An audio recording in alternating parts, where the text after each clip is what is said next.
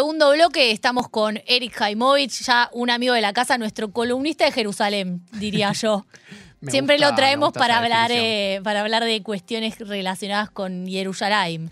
Eric vino eh, por lo menos dos veces que yo me acuerdo. Vino con muchas nosotros. veces. Yo creo que porque- viene más, pero Puede ser más. Sí, sí, sí. Tuvimos unas lindas conversaciones. Siempre. Así Muy que lindas. espero que no, que no caiga. Que no nos falles. Claro. no, no, jamás caerían esas Este, pero qué mejor que hablar con alguien que pueda hablarnos de Jerusalén.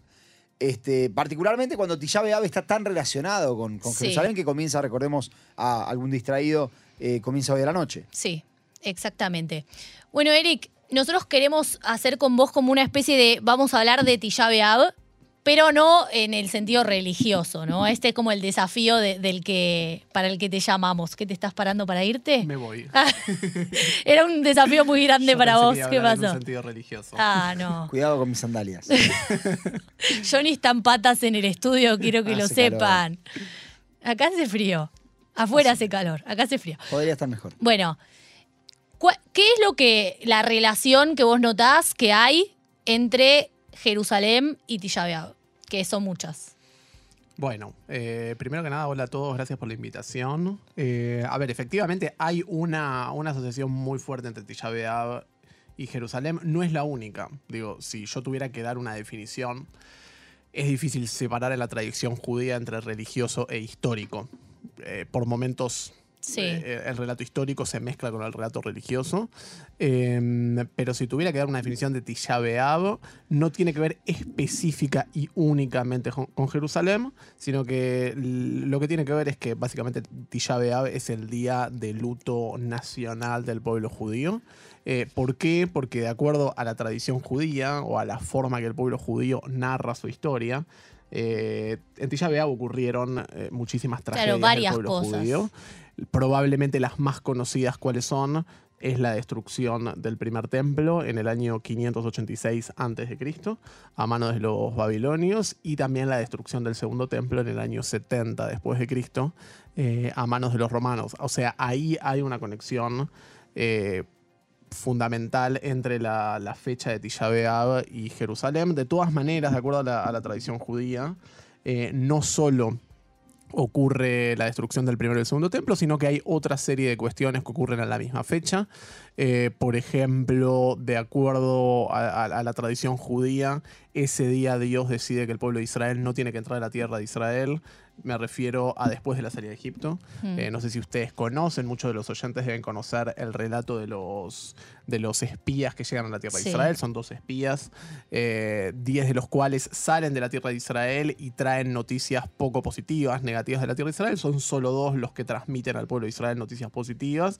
Según la tradición rabínica posterior, el día que Dios decide que el pueblo de Israel no ingrese a la tierra, es el día de Tisha B'Av. Ah, Entonces mira. no solo tiene que ver con Jerusalén, es como el día donde se concentran una serie, una, una serie de, de eventos relacionados con la tragedia judía, incluso si nos vamos en periodos más, me- más, Más modernos. Sí, antes de la modernidad, incluso en la Edad Media, expulsiones de los judíos de lugares donde habitaban los judíos, por ejemplo, de Inglaterra, de Francia, y quizás el, más, el caso más conocido a mano de los reyes católicos en el año 1492, según la tradición, también se produce en Tisha B'Av.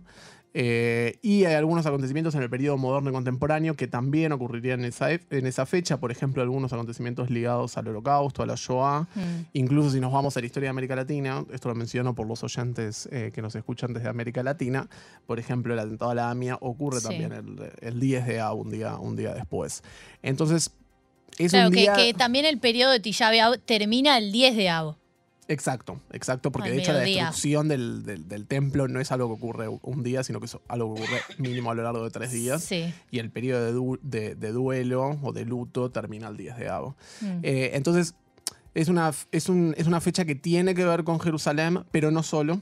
Yo diría que es una fecha que tiene que ver con una especie de concentración simbólica del dolor. Sí. Eh, Nacional, no necesariamente religioso, ¿no? A ver, la diferencia entre nacional y religioso yo diría que es una diferencia moderna. Eh, digamos, Bueno, hoy, compro. eh, compro. me gusta, me gusta vender eh, conceptos teóricos. no me va muy bien en el mercado, pero, pero lo puedo vender. Eh, digamos, hoy en día en la modernidad nosotros podemos decir, ok, un- una agrupación nacional o un grupo religioso. digamos, personas que se unen por una creencia, personas que se unen por una identificación nacional. Pero si nosotros nos vamos del periodo moderno hacia atrás, la, lo nacional y lo religioso están completamente imbrincados. Pero Eh, incluso hoy en día también.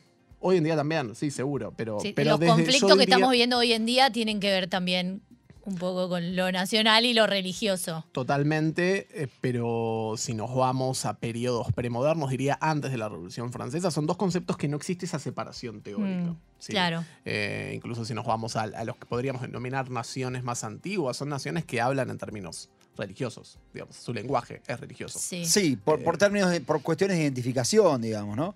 En la, en- antes de la Revolución Francesa no tenías cómo definirte como individuo más allá de tu grupo al que le pertenecías. Exacto. Este, pero, pero digo, puede ser que, que los días, que, que- que las tragedias de Tisha B'Av no, es- no tienen a. O sea, la, la pregunta es esta: ¿tienen a Dios presente o es más una cuestión de pueblo?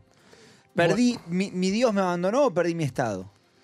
¿Entendés lo que quiero preguntar? Eh, es una pregunta interesante, eh, no solo porque la formulas vos, sino porque es una pregunta que se la hace el propio pueblo judío. Digamos, es la pregunta que ha acompañado, por ejemplo, a toda la tradición rabínica. Cuando hablo de tradición rabínica, es la tradición religiosa que se abre tras la destrucción del templo. Me refiero sobre todo a la destrucción del segundo templo en el año 70 a manos de los romanos. En ese contexto, la pregunta que arrancan a hacerse los rabinos es ¿qué pasó? O sea, no solo qué pasó, sino por qué ocurrió lo que ocurrió. Es una especie de abandono de Dios, ¿sí? que casi hasta lo podríamos pensar en términos cristianos, no como ese Dios que asciende al cielo y se, esconde. O la responsabilidad está puesta en la tierra. Es muy interesante porque eh, la tradición rabínica no va a esconder a Dios de la responsabilidad, pero el foco lo va a poner en el hombre. Y este es un mensaje que resuena Digo, es, es muy interesante porque hace 20 minutos ustedes estaban hablando de todo lo que ocurre hoy en día en Israel y de golpe ahora nos vamos a temas un poco más eh, espirituales, religiosos, históricos, de cosas que ocurrieron hace 2000 años. Pero todas estas cosas resuenan hoy en día. Porque se habla la mucho de Sinat, Hinam, el odio. El odio, exactamente. Eh, una de las van a dar muchas respuestas los rabinos, pero una de las principales respuestas que van a dar es el templo de Jerusalén fue destruido por el odio gratuito. ¿Qué significa esto? Eh, odiarse sin fundamentos profundos y por el simple hecho de no poder ponerse de acuerdo y dialogar respecto de, eh, digamos, de alguna manera le quitan responsabilidad a lo divino, pero también le quitan responsabilidad a los enemigos. O sea, no fuimos destruidos por Roma. Claro. En todo caso, si fuimos destruidos por Roma, es porque internamente estábamos profundamente debilitados. Claro, porque estamos hablando. Fierro eso. Porque estamos hablando de Los tres. de afuera, exacto. Los de Estamos, afuera. claro, estamos hablando de, de- de dos personajes, Dios, el pueblo. No estábamos hablando del tercero, que es el, que lo, el que lo destruye. No creo que los, los judíos hayan sido quienes destruyeron su templo. Es, es interesante porque, obviamente, cuando estamos hablando de Tisha B'Av, diría como cuando estamos hablando de cualquier festividad o fecha importante de la tradición judía. A mí me parece importante distinguir entre los hechos históricos y cómo el propio pueblo narra su propia historia. Sí, que quizás lo Mm. podamos asemejar más a, a- a- a la memoria del propio pueblo. A mí no me resulta interesante si todo, porque muchas veces me pregunto, ¿todos estos hechos ocurrieron en Tisha o forma parte de la mitología judía? De hecho, no. De- eh, a ver, es difícil saberlo porque antes de la modernidad no hay un registro. Yo puedo saber qué día ocurrió el atentado a la AMIA. O sea, no tengo ningún tipo de duda. Claro, porque, pero porque el- es- los, edictos de, los edictos de, de expulsión de España, por ejemplo, creo que fueron un 31 de marzo. Pero si vos te das más para atrás en la historia, ¿cuánto podés confirmar realmente que la Claro, destrucción del segundo templo fue en Tisha B'Av o forma parte de cómo el pueblo judío No, esto que decía de los espías, que fue el día o que es. incluso si te vas a eso, que imposible eso saber. forma completamente parte del- de la narrativa mitológica, porque incl- incluso ahí el que toma la decisión es Dios. O sea, ya Mm. está completamente excluyendo a, a- a los seres humanos. Claro. Entonces, digo, e- es interesante pensar a Tisha B'Av como, como, un, como una fecha donde se concentra eh, en un día especial la explicación de todas las tragedias, ¿sí? como la, la concentración temporal de, de todas las tragedias del pueblo. Además con, con lo que nos gusta sufrir, ¿no? Que nos gusta sufrir todos los días porque agrupamos todo en un solo día. Bueno, ahí hay increíble. dos cosas que son interesantes. Primero, eh, hay que tener en cuenta que cuando se creó el Estado de Israel, que es en el 48, pero unos, un tiempito más tarde se empieza a discutir acá en Israel cuándo tiene que ser la fecha para recordar a las víctimas del holocausto, de la Mm. Shoah. Y hubo varias pro- propuestas de fechas concretas. Algunos, por ejemplo, que colocaban la fecha del, del levantamiento del gueto Varsovia con una fecha simbólica. Y hubo sectores de, de los grupos más ortodoxos que se oponían a colocar una fecha específica para recordar a la tragedia europea, digamos, de los judíos, con una fecha separada, como si fuera algo especial respecto de la tragedia del segundo templo, respecto de la tragedia del primer templo, respecto, a la tragedia de la expulsión de los judíos de, de España. Ellos decían, ya tenemos una fecha trágica. Sumemos el holocausto. Claro, porque hay que diferenciarlo de todo lo Exacto, demás. Que no fue la postura que, que predominó acá en Israel. Sí. Y hay un segundo aspecto que es interesante, que eh, eh, recién ahí mencionábamos una discusión interna dentro del pueblo judío de si hay acontecimientos que tienen que ser recordados especialmente o no. Y hoy en día también, por otro lado, hay grupos que dicen, es cierto que hubo tragedias a lo largo de la historia, pero por ejemplo hay hechos que ya cancelan un poco esa tragedia. Por ejemplo, la creación del Estado de Israel. Y hay algunos sinagogas o movimientos dentro del movimiento conservador que dicen hay que ayunar, pero por ejemplo ayunar mediodía. Sí, no ayunar un día entero, porque si seguimos ayunando un día entero, pareciera que la tragedia simbolizada por la galut, por el exilio, Mm. continúa en pie. La tragedia existió, pero también existen alegrías. Hay que replantearse el tema del ayuno total. Ah, mira. Digo esto porque también existen tensiones internas dentro de distintos grupos religiosos, culturales dentro del judaísmo que discuten, ¿no? Cuánto, cuánta fuerza debe tener esta fecha. Eric, Claro. eh, el, el- el muro de los lamentos, que en hebreo se llama Kotel Amaraví, que significa el, el muro eh, Occidental. occidental. que es por su posición geográfica dentro de lo que era la ciudad vieja como la guarda del templo. Se llama, en español le decimos muro de lamentos. ¿El nombre sale de esto? Eh, ¿Por, sí. por qué es? A ver, varias cuestiones. Eh, primero, cuando hablamos del muro de los lamentos, de lo que estamos hablando es del muro de, con- del muro de contención de lo que era la explanada del templo de Jerusalén. Quizás parece hiper complejo esto, pero eh, hace más de 2000 años se construyó el, el segundo templo de Jerusalén. Hubo una reforma a manos de un líder muy importante que fue Herodes. Un- Una de las cosas que hizo Herodes, Ordus, fue ampliar el templo y sobre todo ampliar la base sobre la cual estaba construido el templo. Mm. Cuando fue destruido el templo en el año 70, hubo varias cosas que quedaron. Una de las cosas que quedó fue la pared occidental que sostenía la explanada sobre la cual estaba apoyado el templo. Sí, o sea, es, es algo muy, muy específico. Eh, perdón, ¿cuál era la pregunta? No, la pregunta es porque la diferencia Ah, del el- nombre Claro, porque nosotros hebreo-. Nosotros lo llamamos muro de los... eh, eh, digamos, la tradición judía se lo llama el muro occidental, porque es el muro occidental de la explanada del templo. Claro, que en inglés también es Western World. De hecho, Wall. si uno camina por Jerusalén eh, y básicamente ven los caminos que te conducen hacia el muro de los lamentos, dice Western Wall en, en- Sí. en inglés, o dice Kotel Maraví, que es exactamente lo mismo. Y entonces, ¿por en qué, hebreo. ¿por qué se llama Muro de los Lo Lamentos? que sí es cierto es que es un muro que representa distin- eh, distintas cosas para distintas tradiciones religiosas. Por ejemplo, el Muro de los Lamentos es un nombre puesto principalmente por la tradición cristiana, no es un nombre judío. De hecho, si bien hay muchos judíos que lo llaman o lo llamamos de esa manera, no es un nombre que aparece en las fuentes judías. Y es la forma que los cristianos llamaron a ese, a ese lugar por ver peregrinaciones de judíos que se acercaban al lugar y se lamentaban por la pérdida del templo. Pero no es un nombre de origen judío, sí tiene que ver con, con la lamentación. De hecho, el, el texto principal que se lee en Tisha es el libro de las lamentaciones, en Mm. hebreo Eija. Mm. Eh, o sea, es un muro que está asociado a la tristeza, a la pérdida, al duelo. De todas maneras, también es, un es, un- es una pared que recibe otro nombre para la tradición musulmana, que es el muro de Burak.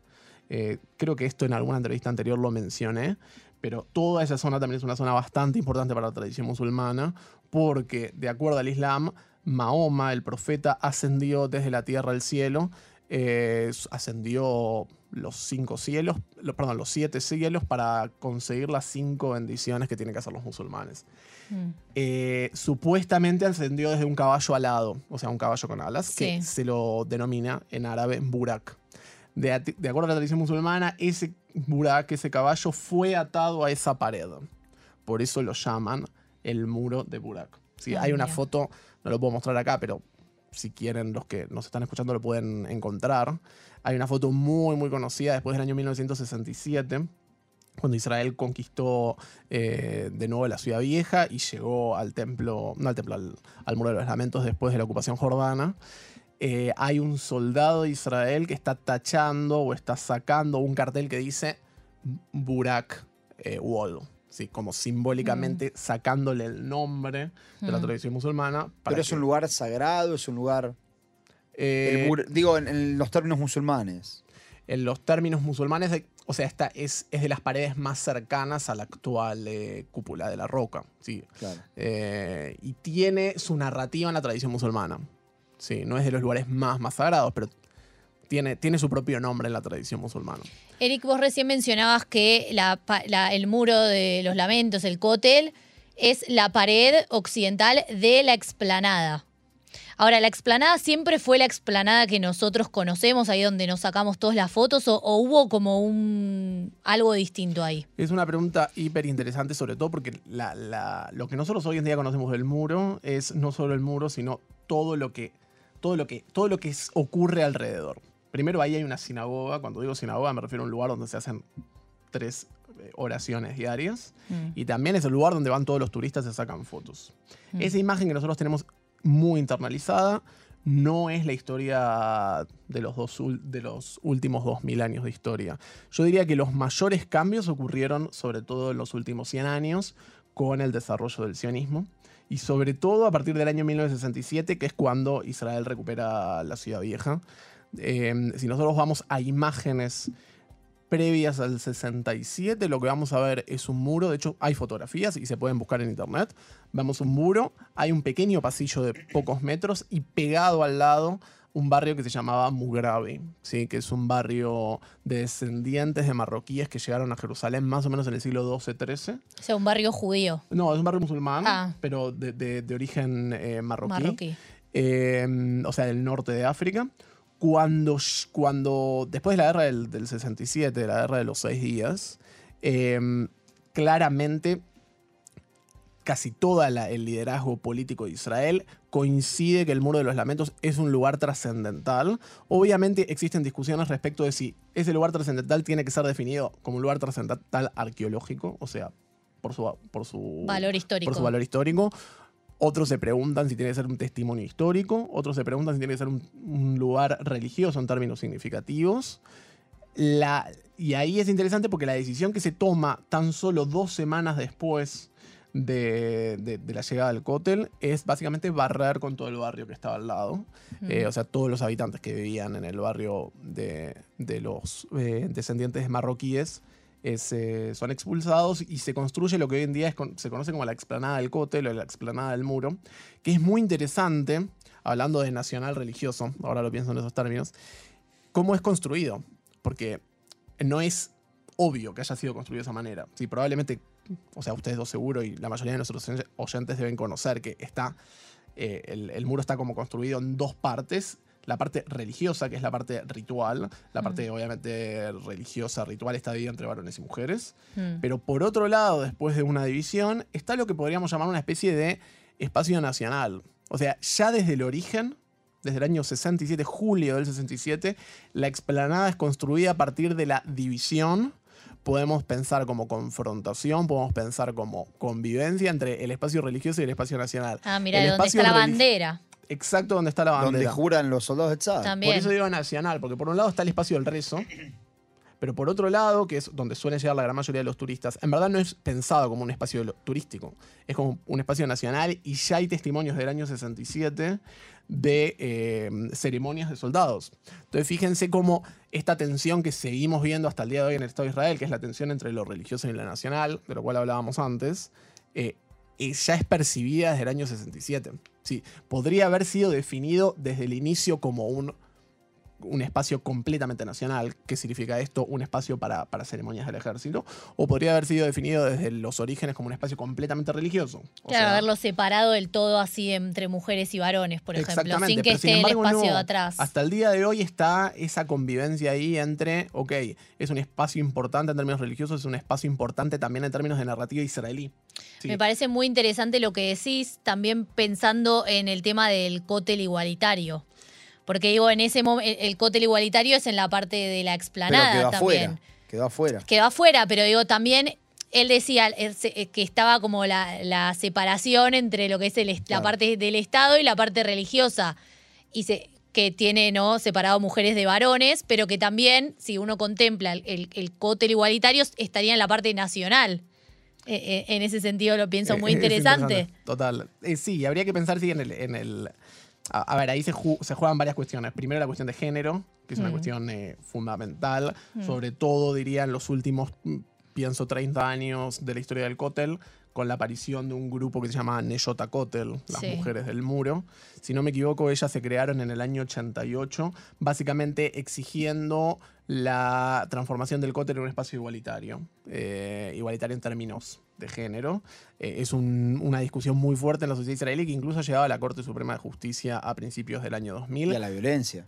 A la violencia. Al día de hoy, lo, lo que sí existe de facto es un espacio sí igualitario donde ceremonias reformistas y movimiento conservador se pueden realizar, pero es cerca de lo que se conoce como el arco de Robinson. Digamos, para llegar ahí hay que salir de la explanada, se puede ingresar, Mm. no se puede tocar, digamos, la pared físicamente, Sí. pero, pero, pero ese lugar existe. Sí hay tensión todos los principios de mes porque principio del mes judío, porque es el día donde Neyota Kotel hace una, una especie de peregrinación plegaria hacia el Kotel con mujeres que usan talit, mujeres que, quieren leer la Torá, quieren cantar en público, cosas que no están permitidas en la ortodoxia, y ahí sí hay mucha tensión con la policía, con los sectores ortodoxos ahí. De todas maneras, sí es interesante preguntarse si en el espacio nacional, que donde no hay mejitzá, no hay división entre hombres y mujeres, es un espacio es un espacio igualitario. Digo, vimos hace unos días las imágenes de un obispo cri- cristiano de Jerusalén, donde se acercó ahí vestido, probablemente hayan visto las imágenes, vestido de obispo y con una cruz muy grande, eh, y se acercó una persona y le pidió que se quite la cruz. Sí. Mm. Ahí no es una igualdad, una, una tensión en términos de género, pero sí es una tensión en términos religiosos. Digamos, en el espacio nacional hay igualdad en términos religiosos. Estaba Eri. pensando también una cosita muy chiquita. Hoy es Tisha B'Av, hoy empieza Tisha B'Av y a veces veo también la invasión, digamos, del espacio religioso en la explanada nacional, como vos la decías. También está esa tensión de, por ejemplo, en Tisha B'Av o en Rosh Hodesh, también en los principios de mes, que hay siempre mucha gente del cótel y se termina extendiendo el cótel con división también hacia afuera. Totalmente, y creo que eso es lo que permite demostrar que esta tensión, nuestra división entre lo nacional y lo religioso a veces es una división ficticia. Mm. Precisamente cuando lo religioso invade lo nacional, también cuando lo nacional invade lo religioso, porque a veces en ceremonias eh, nacionales, digamos, del ejército muy importantes ocurre el fenómeno contrario. Mm. Está muy bueno para pensar todo lo que ocurre en el cótel en términos de población, en términos de divisiones, de género, culturales, religiosas, nacionales, como quizás una metáfora o como una caja de resonancia de lo que ocurre a nivel nacional en Israel. Eric, quiero pincharte el cerebro y que en dos minutos me respondas lo siguiente. Estás hablando mucho de divisiones, de lo, nacional, lo religioso. Eh, Jesse comentaba que es Tisha. Y vos decías que el, el se, se llegó a la resolución de que, bueno, el culpable de esto fue el odio gratuito. Te quiero preguntar qué es el odio gratuito y si realmente existe. Porque me parece que cuando, cuando se están hablando de divisiones basadas en cuestiones básicas, entonces pareciera ser que entonces el odio está justificado. ¿Existe un odio gratuito y un odio justificado? ¿Qué es el odio gratuito? Y quiero saber si existe para vos.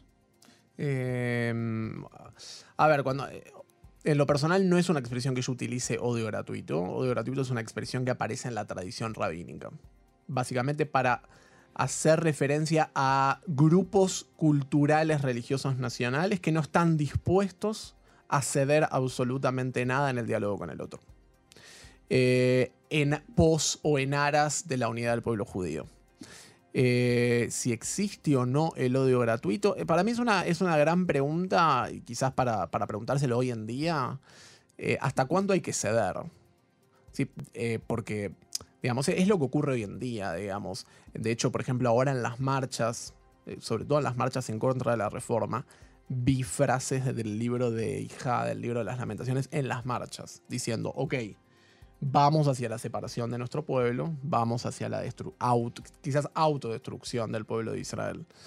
Eh, ¿Sabes qué? Perdón, se veía muchísimo en, eh, en Instagram que decía Shisha. Shisha No sé si lo viste, exacto. que fue el día que pasó la, la- lo La de ley, razonabilidad. Y era muy fuerte verlo también. En vez de Tisha B'Av, Shisha B'Av. Claro, pero me pregunto si existe otra opción. Si existe algo que no sea odio gratuito, porque pareciera ser que el odio gratuito es alguien que no se sienta a dialogar sobre cuestiones básicas. Por eso, me, parece que hay que entender la expresión odio grat- odio gratuito como una, expresión ideológica, sí.